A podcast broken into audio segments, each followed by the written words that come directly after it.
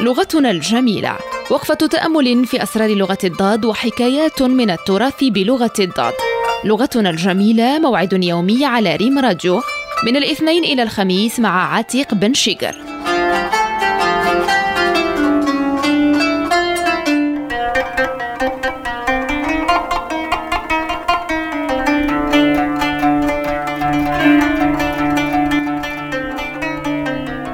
السلام عليكم ورحمة الله تعالى وبركاته وأهلا وسهلا بكم معنا في هذه الحلقة الجديدة في برنامجكم لغتنا الجميلة دائما في محطتكم الوفية ريم راديو إذاعة الأخبار المغربية. من هذا المبنى وهذا الصرح الإعلامي الذي يقبع وسط مدينة الرباط والذي يضم ام 24 وكلها في حضن وكالة المغرب العربي الأنباء. يعيش الإنسان في هذا العصر في حيرة وفي ارتباك لا يعرف أحيانا ماذا يقدم وماذا يؤخر. قد نقول بأن هذه الحيرة التي تخللت وانسلت إلى عظامنا هي من وحي وبسبب زمننا وعصرنا الذي نعيشه. لكن تصوروا أن عباس محمود العقاد في القرن الماضي حكى في قصيدة قصيرة ما نعيشه وكأنه يعيش في زماننا هذا. يقول عباس محمود العقاد في قصيدة عنونها بحيرة صغير يطلب الكبر وشيخ ودى لو صغر وخال يشتهي عملا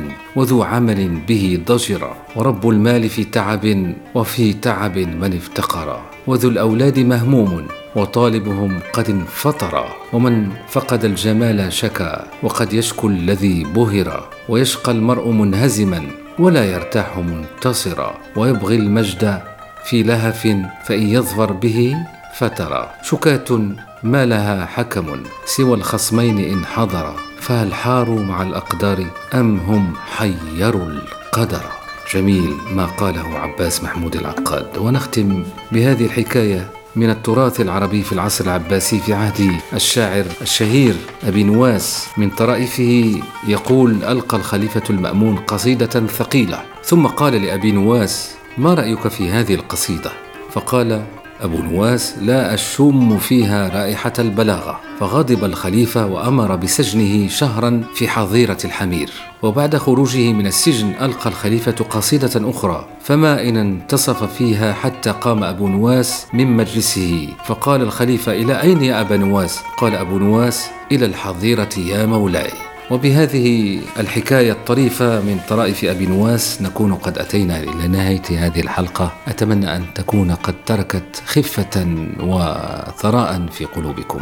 مع تحيات خول زيتان وعبد العالي أمزهر ومني أيضا. شكرا لكم على وفائكم وإلى اللقاء.